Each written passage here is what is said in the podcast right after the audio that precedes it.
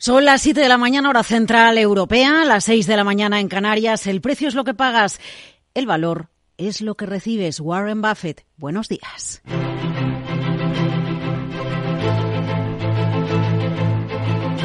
Aquí comienza Capital, la Bolsa y la Vida.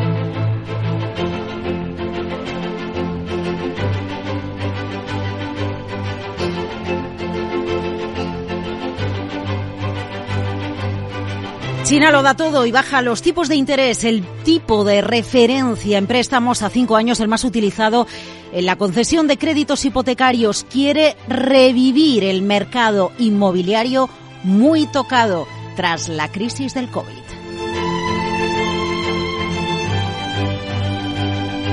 Capital, la Bolsa y la Vida.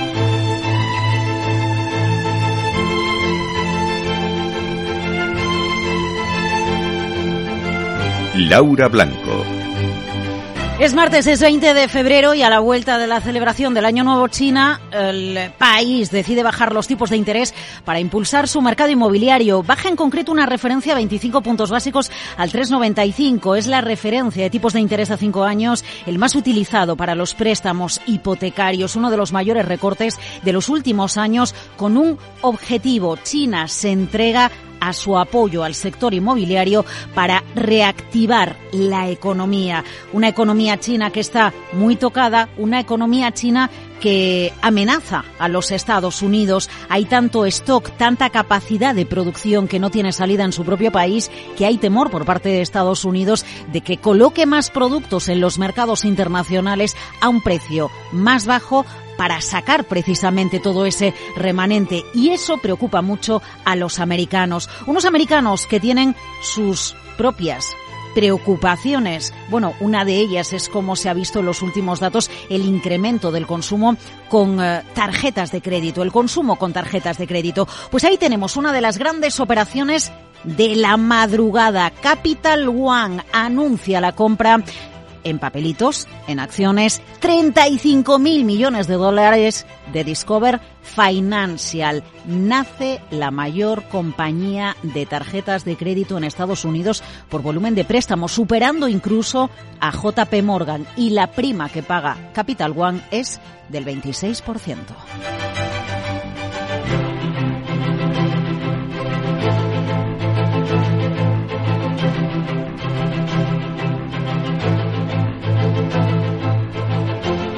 Bueno, el mundo sigue mirando al Mar Rojo y a las rutas que siguen los barcos eh, ante los puertos congestionados con la avalancha de barcos que no pueden atravesar precisamente el Mar Rojo por la tensión con los hutíes apoyados por Irán, mientras el Consejo de Seguridad de Naciones Unidas quiere pedir un alto al fuego a Israel en eh, Rafah, al sur de la franja de Gaza Estados Unidos se opone a usar ese término, usar el término el alto el fuego. Desde Europa, Josep Borrell, alto representante de política exterior de la Unión Europea, pide a Israel que no prenda acciones militares en Rafah.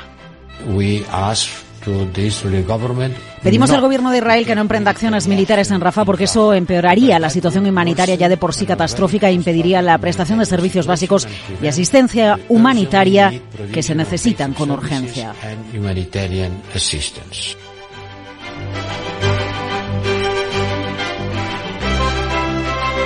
Eh, en, el Mar Rojo, en esa tensión que se está viviendo en la zona cerca de Israel eh, por parte de los ataques hutíes, lo último es el conocimiento de un barco en el que todos los tripulantes, toda la tripulación está a salvo, pero que ha sido atacado por los hutíes. El general Saiha Sarea, portavoz de los hutíes en Yemen, dice. Las fuerzas navales armadas hutíes yemeníes con la ayuda de Alá llevaron a cabo dos operaciones militares especiales contra dos buques estadounidenses en el Golfo de Adén. El primer barco se llamaba Sea Champion, el segundo Navy's Fortuna. Pues sigue la tensión y esto puede acabar repercutiendo en mayores precios en los productos que nos llegan a Europa, que nos llegan a Occidente, que dependen de Asia, que atraviesan el Mar Rojo, prácticamente ya ninguno, y que sí que dan la vuelta por el Cabo de Buena Esperanza. La tensión internacional ahí está creciendo. Bueno, como siga creciendo la tensión internacional e incluso como la economía mundial acabe sumergida en una recesión, dice Citi que el oro podría írsenos a 3.000 dólares la onza, eso sí, en una situación remota. El oro lo tenemos ligeramente por encima de los 2.000 dólares la onza y ojo al precio del petróleo en máximos de las tres últimas semanas. En casa pendientes de la tractorada, miércoles, 500 tractores en Madrid. Mañana se espera que lleguen por cinco columnas diferentes, mientras Planas, Luis Planas, el ministro de Agricultura, mantiene reuniones con los consejeros de Agricultura de las diferentes comunidades autónomas para intentar llegar a un acuerdo, prometiendo una vigilancia mayor de las cláusulas espejo, prometiendo una menor burocracia. Sería deseable que el conjunto de las inspecciones que sufre o que se efectúan una eh, explotación agraria o ganadera lo fuera de forma coordinada. La clave económica española tiene más frentes abiertos. Uno de ellos, una cifra, 12,24 millones de euros. Es una de las cifras que más va a resonar a lo largo de las próximas horas. Es el sueldo lo que ha ganado Ana Botín, la presidenta del Santander, durante el año 2023. La otra cifra de las últimas horas en España se acerca a los 2.000 millones de euros, la inversión que Microsoft va a realizar en España para desplegar centros de inteligencia artificial, la mayor inversión de la compañía americana de los últimos 37 años. Eso sí, bueno, 37 años porque son los que lleva implementada en nuestro país, no es la mayor que realiza en Europa, porque la pasada semana Microsoft se dejaba ver por Alemania y ahí anunciaba una inversión superior de 3.200 millones de euros. Son algunas de las referencias de una jornada en la que leemos la prensa y encontramos una advertencia. Suena amenaza. Es de Exxon, una de las mayores petroleras mundiales. Según Financial Times, se plantea retener inversiones como Europa como Bruselas no reduzca la burocracia medioambiental. Y esta advertencia de Exxon llega en la misma semana en la que esperamos el plan, la actualización del plan estratégico de Repsol, en la que se espera aclare si las inversiones industriales se quedan en la península ibérica o se van a otro país. De todo esto vamos a hablar en los próximos minutos en Capital, la Bolsa y la Vida, con análisis poniendo especial atención a la economía, a una de las economías más importantes del mundo, que es la China.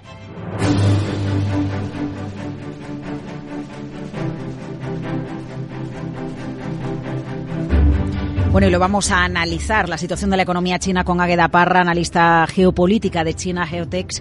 Lo vamos a hacer a partir de las 8 y 10 de la mañana en la entrevista Capital y luego análisis sobre las referencias económicas que van a marcar las próximas horas con Fernando Zunzunegui, José Carlos Gómez Borrero y con Julián Salcedo. Todo ello en una jornada de martes 20 de febrero, en la que Miguel San Martín, buenos días, Estados Unidos va a presentar una propuesta de resolución en el Consejo de Seguridad de la ONU en la que va a pedir un alto el fuego en Gaza. Buenos días, se pone una importante ofensiva terrestre de Israel en Rafah. Según el texto que adelanta la agencia Reuters, la medida se produce después de que Estados Unidos anunciara que vetará una resolución redactada por Argelia que también exige un alto el fuego humanitario inmediato por temor a que pueda poner en peligro las conversaciones entre Egipto, Israel y Qatar, que buscan liberar los rehenes en poder de Hamas. Hasta ahora Washington se había mostrado reacio a la palabra alto el fuego en cualquier acción de la ONU, pero ahora recoge la advertencia que había hecho el presidente Joe Biden al primer ministro israelí Benjamin Netanyahu. El borrador afirma que bajo las circunstancias actuales una gran ofensiva terrestre en Rafah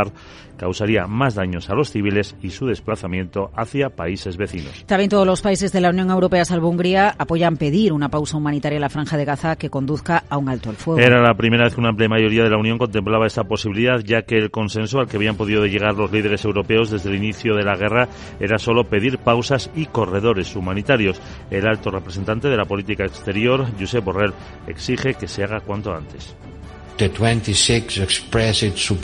Los 26 expresaron su apoyo a esta declaración y elaboraron una nueva, que es básicamente la misma que emití durante el fin de semana, pero con una declaración adicional, un párrafo adicional que es exigir una pauta humanitaria inmediata que conduzca a un alto el fuego sostenible, a la liberación incondicional de rehenes y a la provisión de ayuda humanitaria.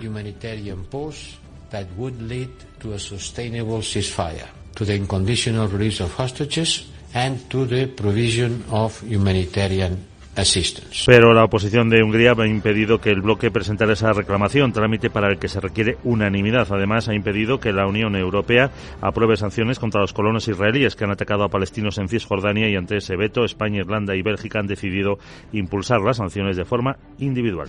Los rebeldes hutíes de Yemen lanzan cuatro ataques contra buques y drones de Estados Unidos y sus aliados en el Golfo de Adén. Entre ellos aseguran que el carguero Rubimar, con bandera de Belice, en registro británico y gestión libanesa, corre el riesgo de hundirse, aunque la tripulación ha logrado ponerse a salvo. El portavoz militar UTI, el general Yaya Sarea, asegura que sí lo han hundido.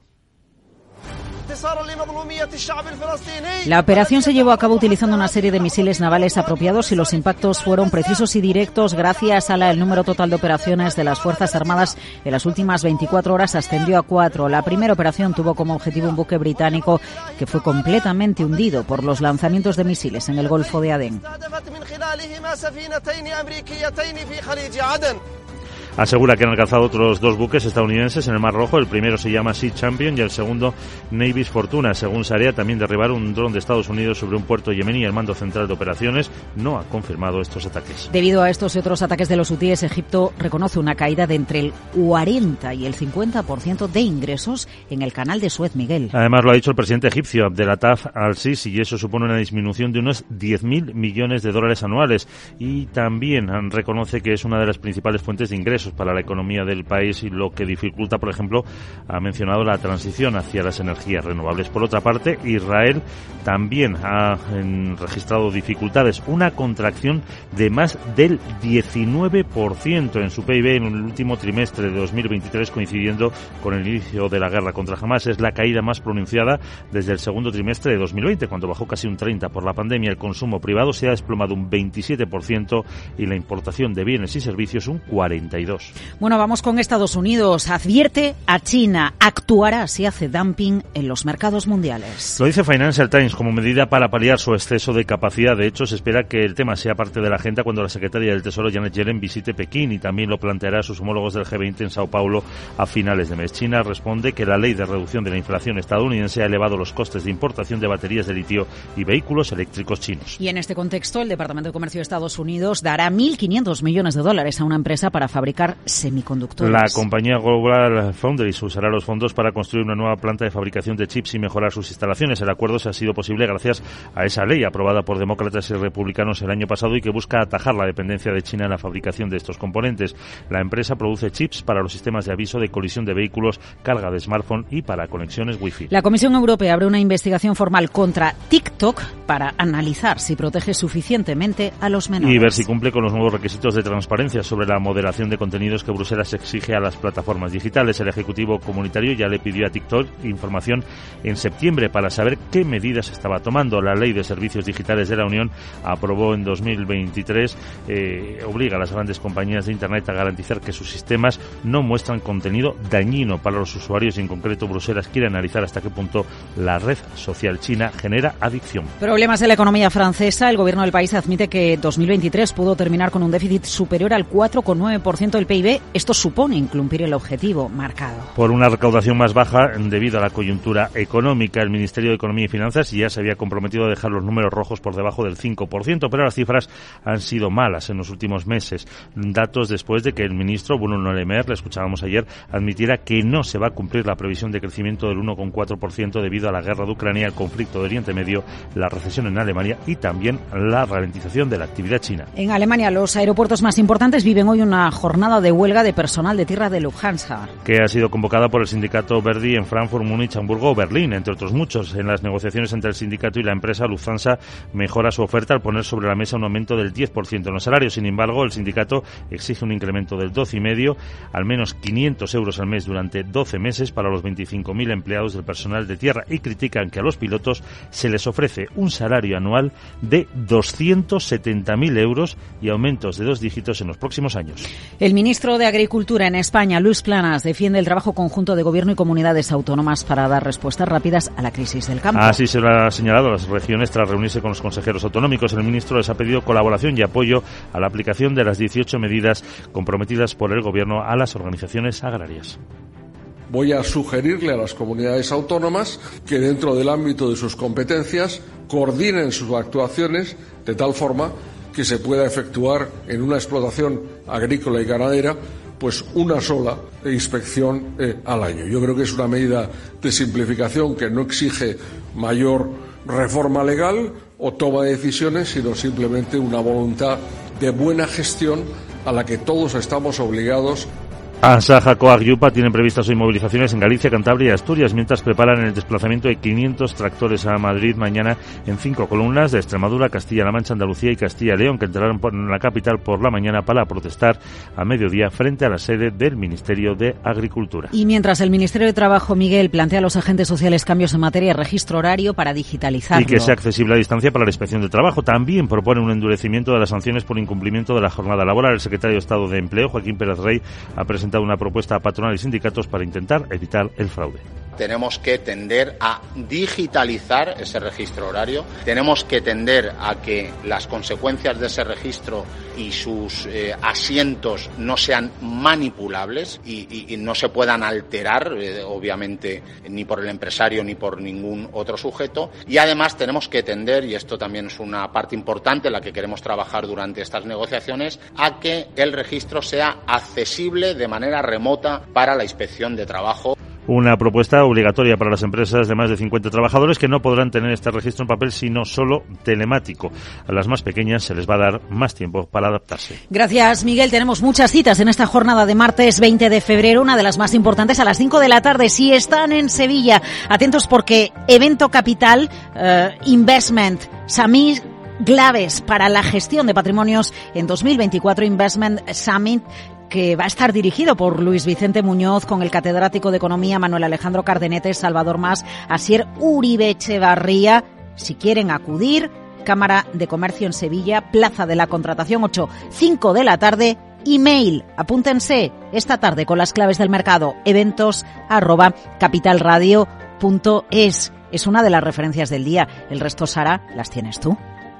Muy buenos días Laura. Es Artes y tampoco es que tengamos hoy muchas citas macro para contar. La Oficina de Estadísticas de Alemania publica los datos de la cartera de pedidos de la industria manufacturera en diciembre y el conjunto de 2023 y el Banco Central Europeo publica la balanza de pagos de la eurozona de diciembre. Reino Unido celebra subasta de deuda a 30 años y Alemania a 2 años. En los USA tendremos a Walmart y Home Depot que publican sus resultados trimestrales. Como el Muñoz está en nuestro evento de Cácer en Sevilla tiene un color especial, yo te pregunto, ¿qué día mundial se celebra? Tentebra, celebra hoy, como supongo que no lo sabes, ahí va la pista.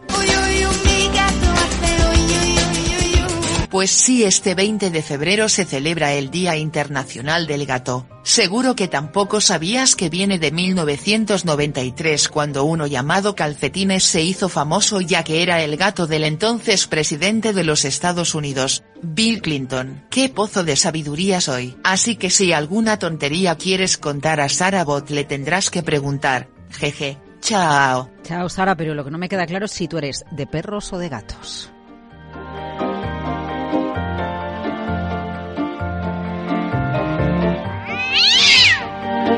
Capital, la Bolsa y la Vida.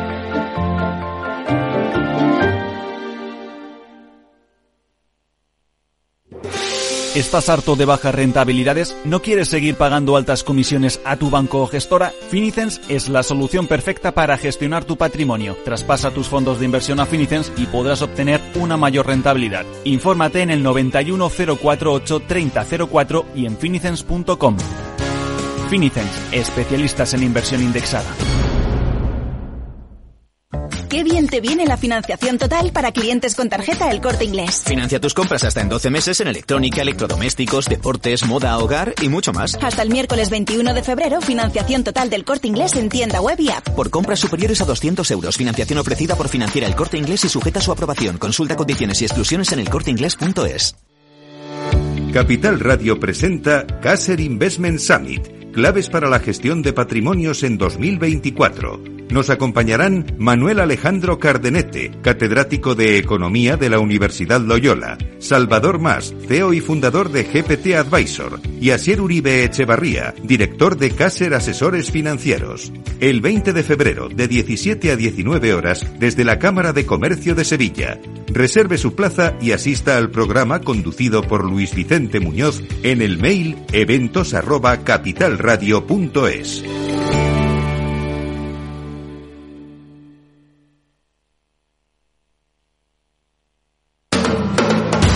Capital Radio. Diez años contigo.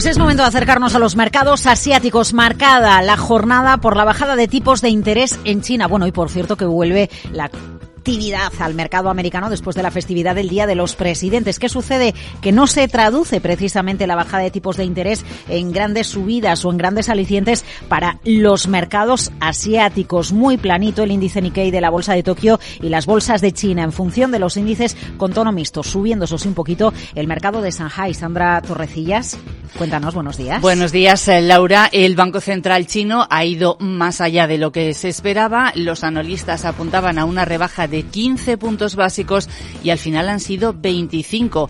Ha recortado desde el 4,2 hasta el 3,9% y lo que ha bajado es la tasa de referencia que se utiliza para los créditos hipotecarios, la conocida como LPR a cinco años. Es además un recorte histórico. Es el mayor desde que las autoridades chinas inaugurasen ese sistema de LPR en el año 2019. Los expertos también esperaban que el Banco Central rebajase eh, la LPR a un año, que es la referencia para fijar los precios de los nuevos créditos a empresas, por ejemplo, pero no los ha mantenido en el 3,45% por séptimo mes consecutivo. ¿Cómo se interpreta este movimiento? A ver. Los analistas lo que están diciendo es que creen que esta rebaja muestra la preocupación de Pekín por el mercado inmobiliario que lleva más de dos años sumido en una crisis y por tanto se trata de un movimiento de apoyo clarísimo al sector. Algunos expertos creen que este recorte va a repercutir directamente en ese sector al reducir los costes hipotecarios, pero otros señalan que no tendrá grandes efectos en la gente que no está comprando casas porque los costes siguen siendo muy elevados y les preocupa que los promotores quiebren y que caiga el precio de la vivienda. En China seguimos porque allí ha sorprendido el tono humilde que ha utilizado el supervisor en un comunicado. Sí, durante dos días se han celebrado una serie de seminarios eh, con inversores minoristas, internacionales, empresas cotizadas, instituciones financieras y ha sorprendido el tono del comunicado final, como dices, humilde.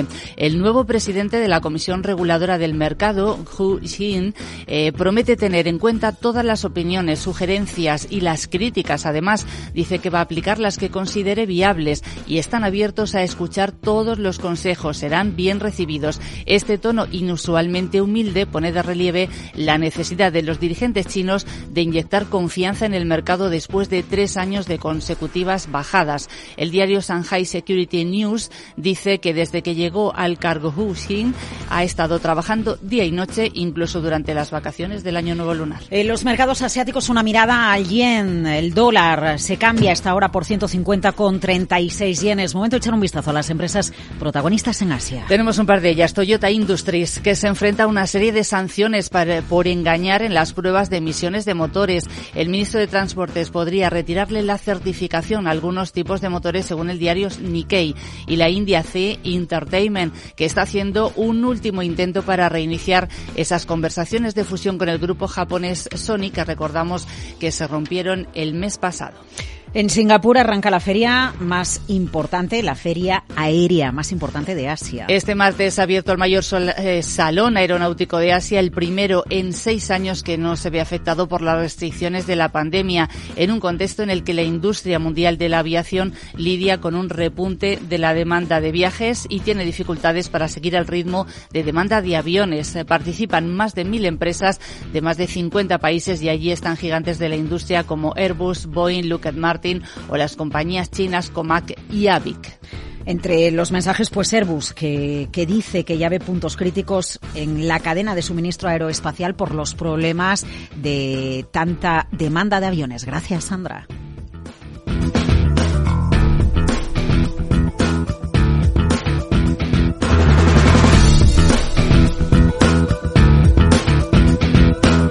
Semana clave para resultados en España y para planes estratégicos. Aguardamos, Lucía, el de Repsol esta misma semana.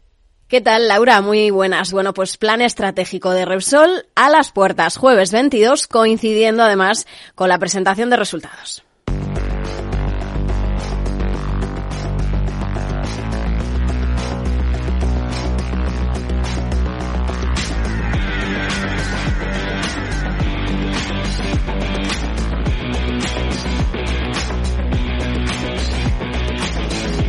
Bueno, y sobre esto, Laura, pues la gran incógnita de la actualización del plan es que se presenta sin que sepamos las deducciones que se pueden aplicar las empresas energéticas por inversiones vinculadas a proyectos industriales. ¿Y por qué? Bueno, pues eh, por esa decisión del gobierno de Sánchez de mantener el que ya se conoce como impuestazo.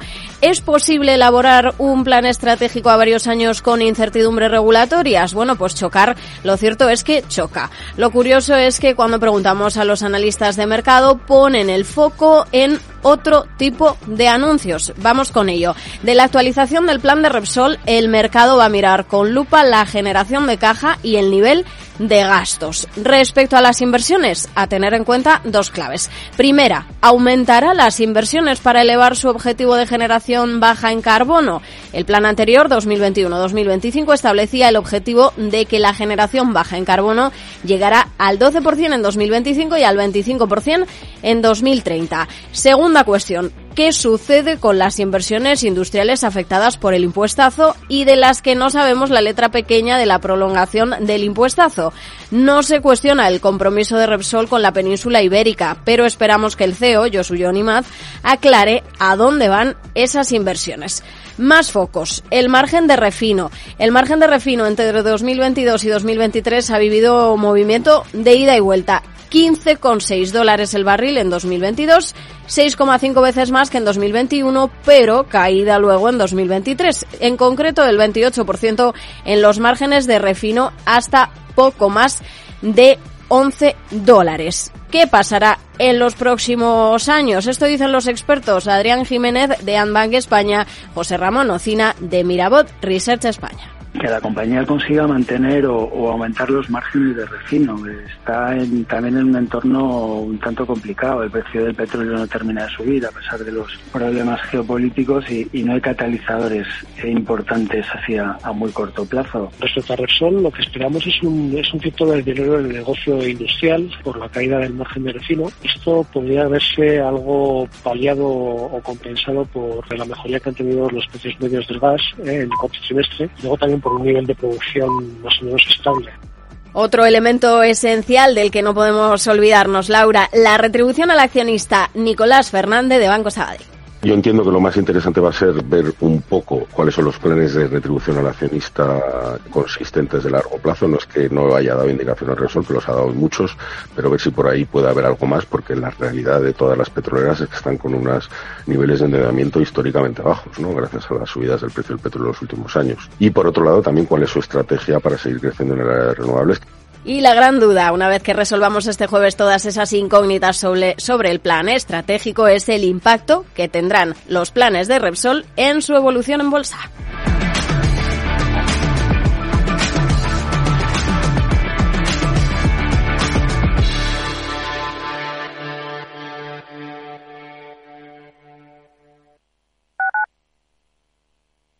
Madrid, 103.2, Capital Radio. Salud, entrenamiento, actividad, nutrición, forma física. Como siempre decimos en el chico del chándal, ejercicio es medicina. El chico del chándal, con Alejandro Mazón y el equipo de Cuídate Deluxe, los martes en El Balance, aquí en Capital Radio.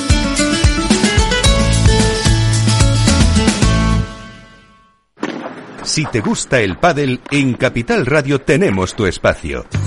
Todos los martes a las 22 horas saltamos a la pista para contarte la actualidad del World Paddle Tour, los torneos amateur, las novedades de las marcas y toda la actualidad relacionada con el segundo deporte más practicado de España. Esto es Paddle, los martes a las 10 de la noche en Capital Radio.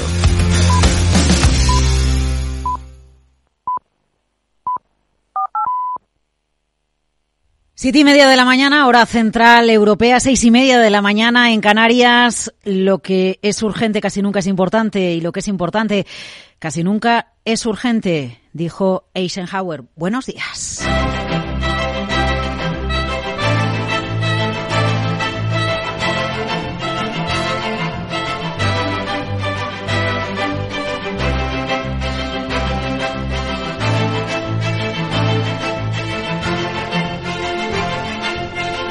Capital, la Bolsa y la Vida.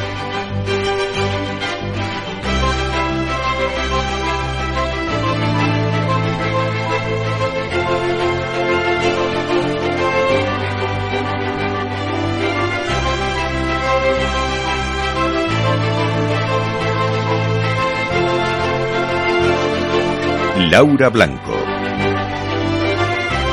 Hoy ya vamos a tener la referencia de la bolsa americana tras el Día de los Presidentes y los futuros en Estados Unidos vienen con suaves recortes. ¿Dónde está la mirada puesta? Bueno, tenemos varios frentes. Uno de ellos es el chino el país, China, se entrega en cuerpo y alma a recuperar su mercado inmobiliario muy tocado. Bajada de tipos de interés, el tipo de referencia a cinco años, 25 puntos básicos de recorte es el más utilizado para los préstamos hipotecarios. La reactivación de la economía china es posible. China ha esperado a que finalizaran las fiestas, las celebraciones de la llegada del año nuevo para bajar los tipos de interés, una de las mayores bajadas de los últimos eh, meses, de los últimos años, para intentar impulsar una economía que no deja de dar síntomas de debilidad por ejemplo, hemos visto las últimas horas en el mercado de futuros de Singapur como el hierro marcaba mínimos de los tres últimos meses precisamente por la preocupación por la demanda de la economía china. Hay otra preocupación, la que tiene Estados Unidos ante la posibilidad de que ante la cantidad de stock acumulado por los chinos ponga el país productos en el mercado a precio por debajo del coste que inunde el mercado de productos chinos para conseguir sacar adelante su stock. La economía china en foco y hoy en la entrevista Capital con Águeda Parra a partir de las 8 y 10 de la mañana vamos a analizar cuáles son los problemas, cuáles son los retos de una de las principales economías del mundo. Lo vamos a hacer mientras seguimos de cerca cuál es la terminología que utiliza Estados Unidos y el Consejo de Seguridad de Naciones Unidas cuando soliciten que no haya ataque de Israel en Rafah, al sur de la Franja de Gaza, al menos hasta que se evacúe a toda la población. Al respecto, Josep Borrell, alto representante de política exterior de la Unión Europea. Pedimos al gobierno que no emprenda, al gobierno de Israel que no emprenda acciones militares en Rafah porque eso empeoraría una situación humanitaria ya de por sí catastrófica e impediría la prestación de servicios básicos, existencia humanitaria que se necesitan con urgencia. Bueno, entre tanto sigue la tensión en el Mar Rojo. Los hutíes derriban algunos barcos Ojo a cómo está afectando al comercio internacional y al tráfico por el canal de Suez eh, el hecho de que se derive el tránsito al eh, Cabo de Buena Esperanza, porque Egipto ya está informando de caídas de ingresos en el canal de Suez superiores al 40%. Es el punto de tensión internacional y dice Citi que como la tensión internacional siga y acabemos en recesión, el precio del oro se nos puede ir a 3.000 dólares la onza ya por 2025. En casa, ¿a qué estamos? Bueno, pues a la preocupación de la tractorada que se espera en Madrid en las próximas horas, en esta jornada de miércoles, mientras Luis Planas, el ministro de Agricultura, intenta tranquilizar los ánimos en reuniones con los consejeros de Agricultura de todas las comunidades autónomas. Sería deseable que el conjunto de las inspecciones que sufre o que se efectúan una eh, explotación agraria o ganadera lo fuera de forma coordinada. Y cifras de la mañana, una de ellas, lo que ha cobrado Ana Botín en el año 2023, 12,24 millones de euros, un 4% más que en el año 2022. La otra cifra la pone Microsoft cuando anuncia la mayor inversión de su historia en España, 37 años de historia, 1.950 millones de euros para el despliegue de data centers e inteligencia artificial. Más anunció, mayor inversión anunció para Alemania cuando la semana pasada se reunió con eh, Olaf Scholz, más de 3.000 millones de euros en aquella economía. Y en medio de todo esto, advierta esta hora Financial Times de los riesgos de exposición a impagados de la banca americana y en el sector financiero tenemos un gran movimiento en Estados Unidos. Capital One compra Discover Financial, 35 mil millones de dólares. Es la mayor operación en lo que llevamos de 2024. Nace así la mayor compañía de tarjetas en los Estados Unidos por volumen de préstamos. Referencias de una jornada martes 20 de febrero que nos deja estas otras referencias en titulares con Miguel San Martín.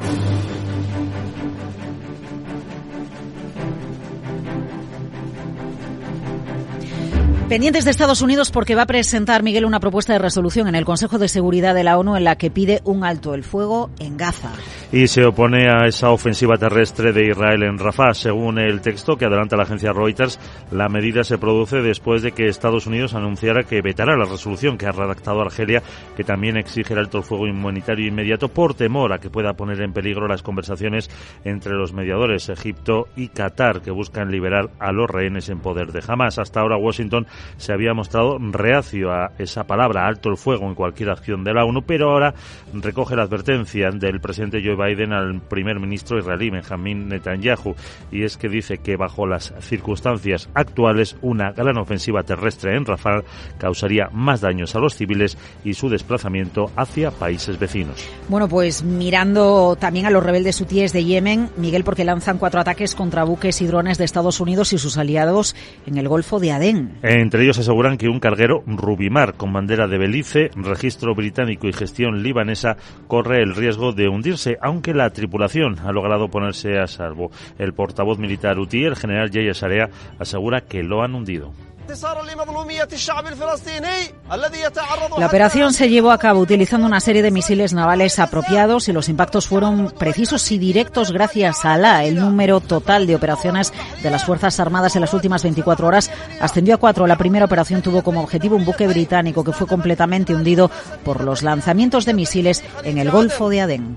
Además dice que han alcanzado otros dos buques estadounidenses en el Mar Rojo. El primero es Sea Champion, el segundo Navy's Fortuna. Según Sarea, también han derribado un dron de Estados Unidos sobre el puerto yemení. El mando central de operaciones estadounidense no ha confirmado estos ataques. Bueno, impresionante las cifras porque debido a los ataques hutíes, Egipto reconoce una caída que llega hasta el 50% de los ingresos en el canal de Suez. Además, lo ha dicho el propio presidente del país, Abdel Fattah al-Sisi, y eso supone una disminución de unos 10.000 millones de dólares anuales y reconoce que es una de las principales fuentes de ingresos para la economía del país, lo que les va a dificultar, por ejemplo, también la transición hacia las energías renovables. Por otra parte, la economía de Israel registra una contracción de más del 19% en el último trimestre de 2023, coincidiendo con el inicio de la guerra contra Hamas.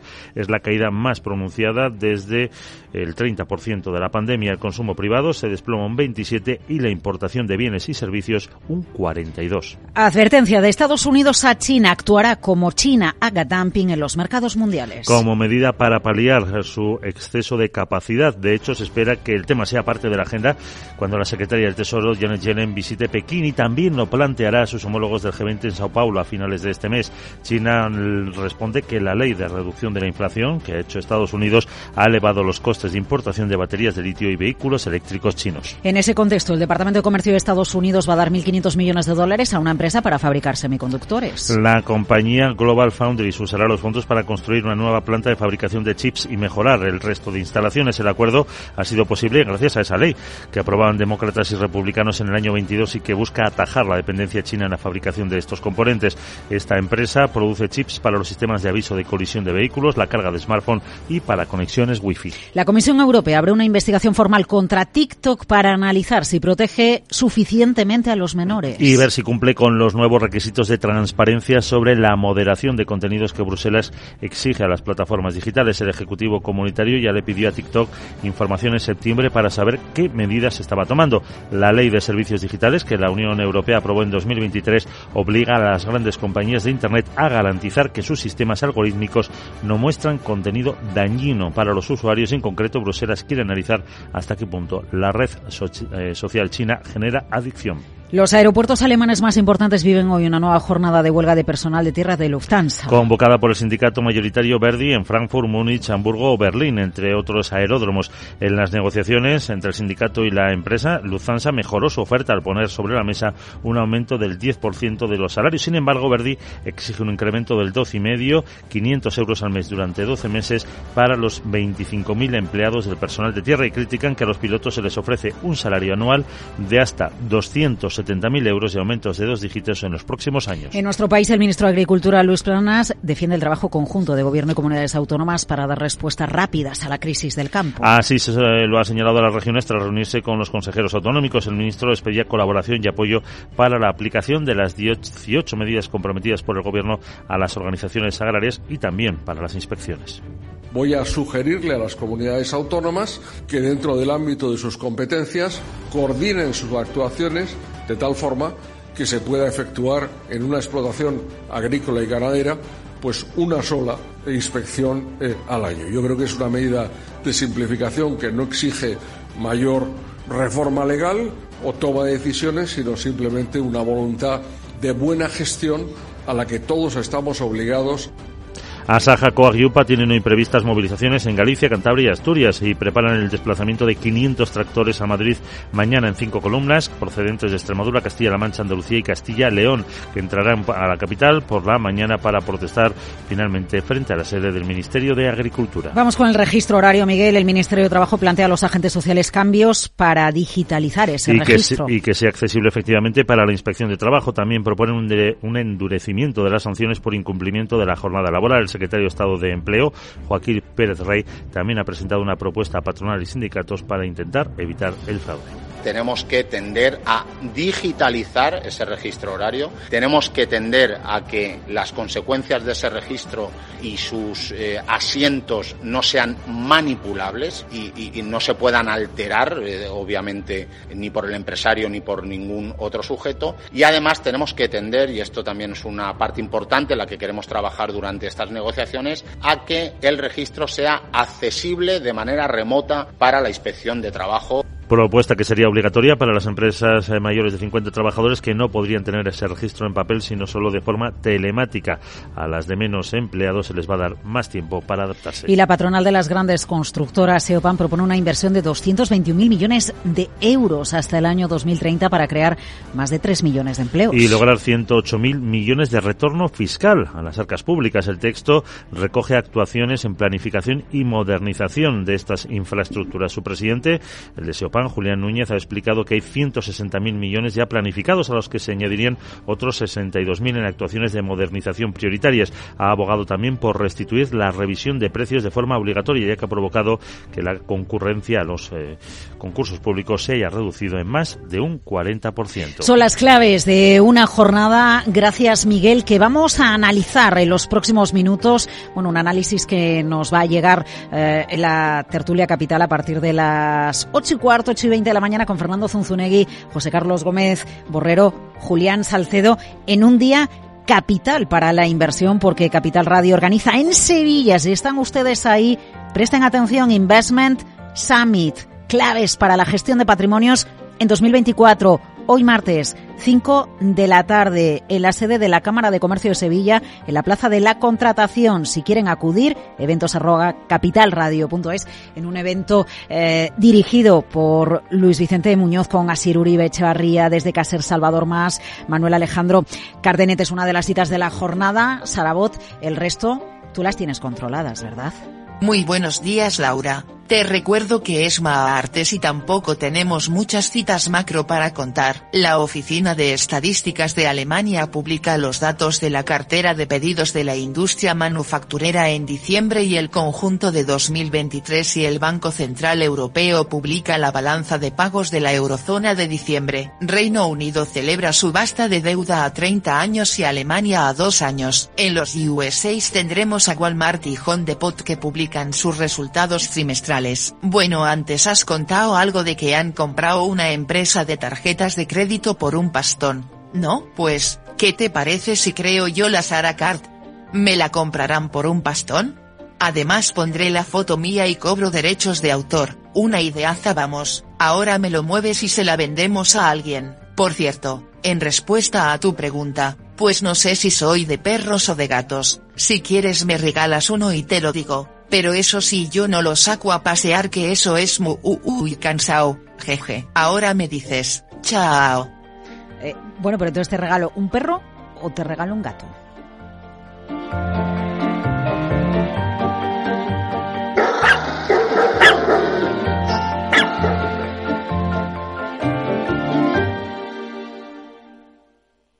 ¿Estás completamente seguro de que la rentabilidad de tus planes de pensiones es la mejor que puedes obtener? Si tu gestor solo te ofrece los planes de su banco, estás perdiendo oportunidades y, lo que es peor, años de rentabilidad para ti. En Velaria Inversores estamos a tu servicio, no al del banco. Trabajamos con 180 planes de pensiones de las entidades más punteras de España y de ellos solo te ofrecemos los de mayores perspectivas de rentabilidad, sin ningún coste para ti. Si quieres más rentabilidad, visita velariainversores.com.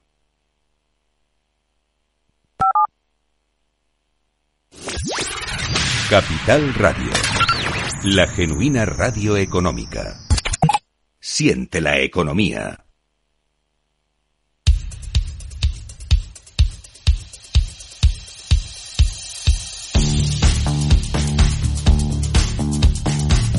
Capital, la bolsa y la vida.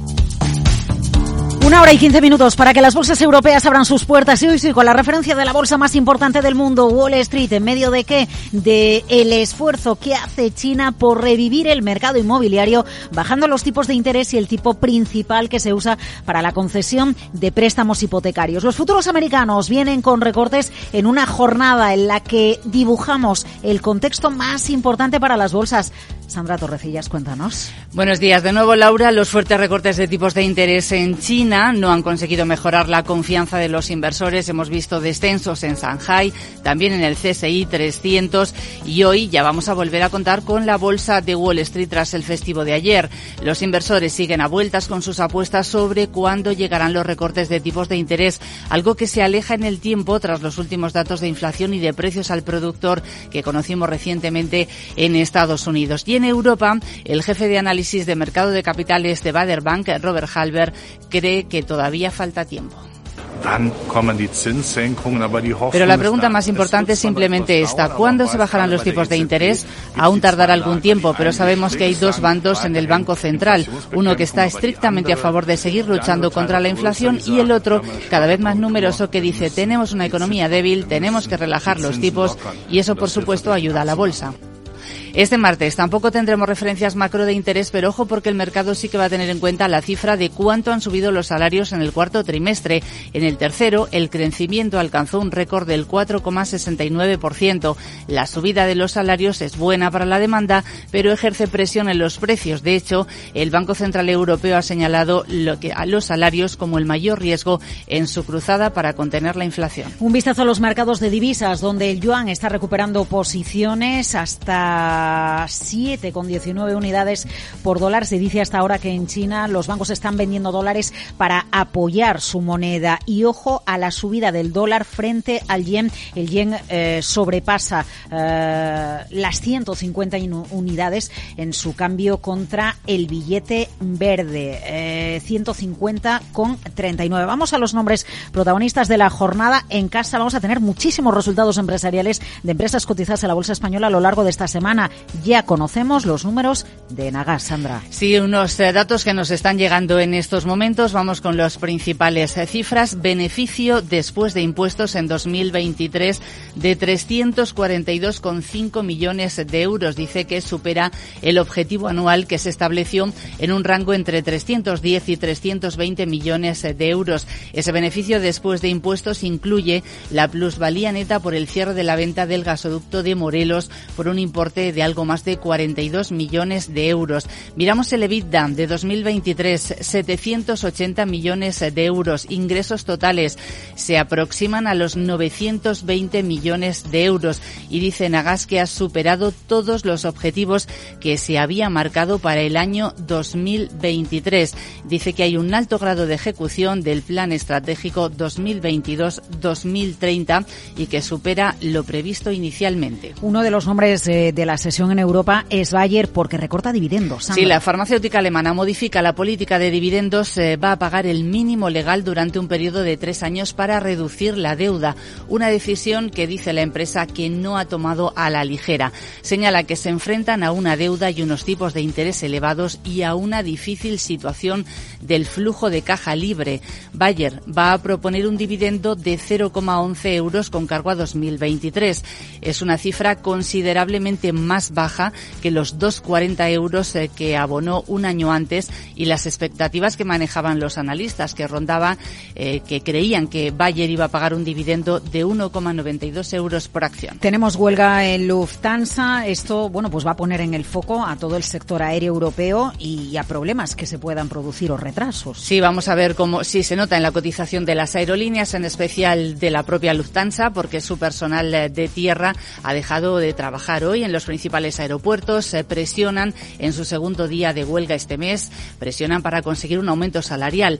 Más de 100.000 pasajeros se van a ver afectados. Lufthansa dice que solo podrán operar entre el 10 y el 20% de los vuelos que tenían programados en los aeropuertos afectados, que incluyen el mayor centro del país en Frankfurt, pero también Múnich, Hamburgo, Berlín, Düsseldorf, Colonia y Stuttgart. ¿Algún título más que tengamos que tener en foco este martes? Pues nos acaban de llegar también las cifras del grupo francés de gases industriales Air Liquide, que, eh, supera previsiones con sus cifras anuales, alcanza los objetivos que se había marcado incluso hasta 2025. Esperamos las cifras, los resultados del grupo de distribución Carrefour, pero tendremos que esperar al cierre del mercado y también en unos minutos nos van a llegar ya las cifras de ventas de coches en el mes de enero. Protagonistas de la sesión en Europa martes 20 de febrero, que hoy así contará con la referencia de la bolsa más importante del mundo, Wall Street. Enseguida, las claves de los mercados asiáticos.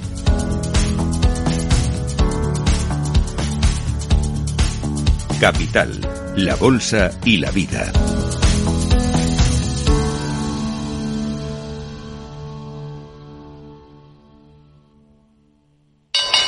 ¿Te interesa la bolsa?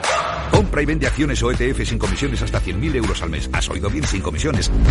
Más de 550.000 clientes ya confían en XTB. Abre tu cuenta totalmente online. Un broker, muchas posibilidades. XTB.com. A partir de 100.000 euros al mes, comisión del 0,2%, mínimo 10 euros. Invertir implica riesgos.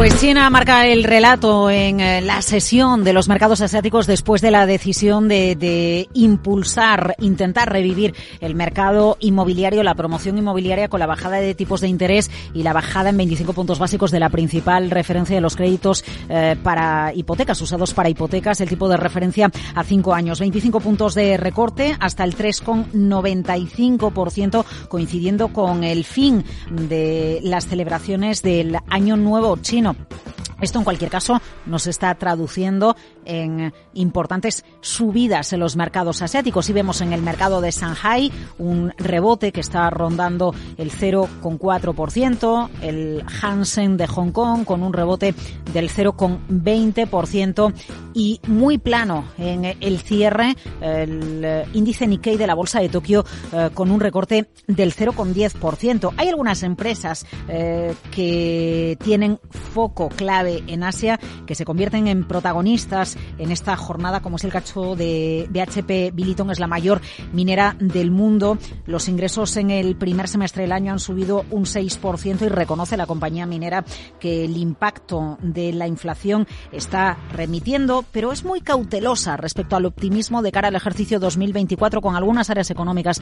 Eh, BHP Billiton los un poquito más, como por ejemplo eh, con la India. El miedo viene sin duda con China, hasta tal punto que hoy estamos observando cómo el mineral de hierro está marcando mínimos de los tres últimos meses eh, por la preocupación que hay por China por la caída de la demanda. Sobre el eh, panorama que tiene China por delante lo que puede pasar con su economía, por qué decide bajar los tipos de interés, si hay riesgo de que saque muchos productos al mercado y eso está preocupando mucho a las autoridades estadounidenses. Vamos a hablar a partir de las 8 y 10 de la mañana en la entrevista capital con Águeda Parra, analista geopolítica de China Geotech.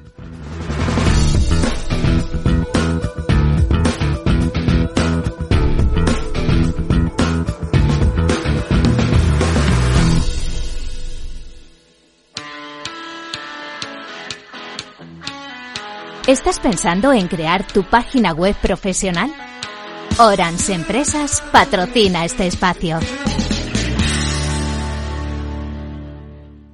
En la era actual, donde la creación de contenido en masa ha dejado de ser tan relevante como antes y su valor para el posicionamiento en buscadores ha disminuido considerablemente, Google, ahora más que nunca, pone un énfasis considerable en la autoridad de los dominios que enlazan a un sitio web. Los enlaces entrantes o de referencia, especialmente aquellos provenientes de portales de noticias, se han convertido en un componente crítico para mejorar el ranking de un sitio en los resultados de búsqueda en Google. Pensar a lo grande no es poner el logo gigante para que todo el mundo lo vea. Es que todos te conozcan a través de Internet. En Orange Empresas te ayudamos a crear tu página web profesional y mejorar tu posicionamiento en Internet para aumentar tu visibilidad y conseguir nuevos clientes. Las cosas cambian y con Orange Empresas tu negocio también. Llama al 1414. Capital Radio. 10 años contigo.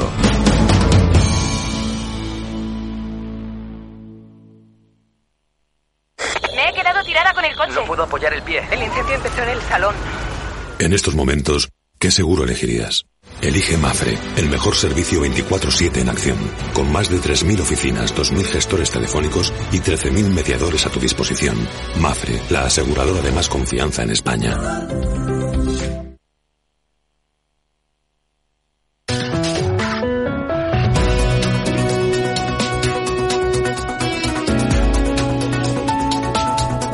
Los asuntos que importan en la prensa internacional a esta hora de la mañana. Todavía no son las 8 horas central europea y Financial Times centra su análisis en la deuda inmobiliaria incobrable que supera las reservas de los mayores bancos de Estados Unidos. Advierte el diario británico de cómo los mayores bancos de Estados Unidos van a registrar un fuerte aumento de los préstamos dudosos. Muchas dudas se ciernen sobre la economía americana hasta tal punto que el Wall Street Journal asegura a esta hora que sí, la economía está en auge, según están mostrando los datos en Estados Unidos, pero que Wall Street piensa lo contrario. Toda la prensa anglosajona se hace eco de la mayor operación corporativa en lo que llevamos de 2024. Capital One, la empresa de tarjetas de crédito, comprando Discover Financial en una operación que tiene una prima que supera el 25 Protagonismo también dentro de la prensa internacional para la decisión de China de bajar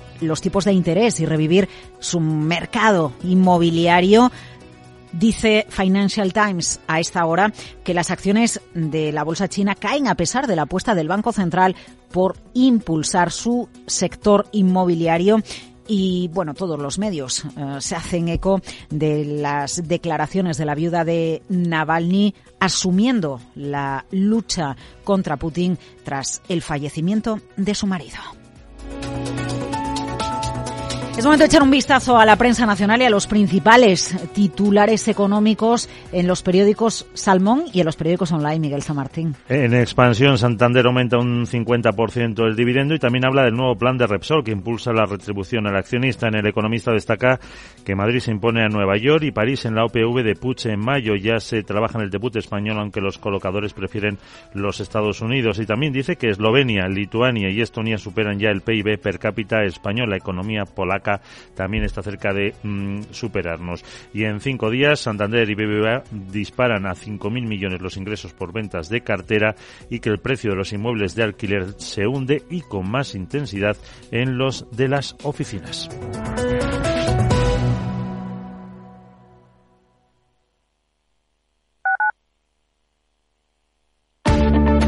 Si quieres adelantarte a los cambios económicos, digitales y empresariales, escucha After Work. El programa de Capital Radio para profesionales, pymes y emprendedores que te ayudará a entender el momento presente y a tomar decisiones para el futuro inmediato. De lunes a jueves, de 7 a 8 de la tarde, con Eduardo Castillo.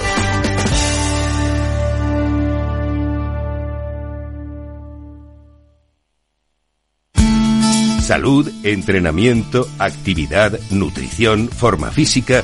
Como siempre decimos en el chico del chándal, ejercicio es medicina. El chico del chándal, con Alejandro Mazón y el equipo de Cuídate Deluxe, los martes en el balance, aquí en Capital Radio.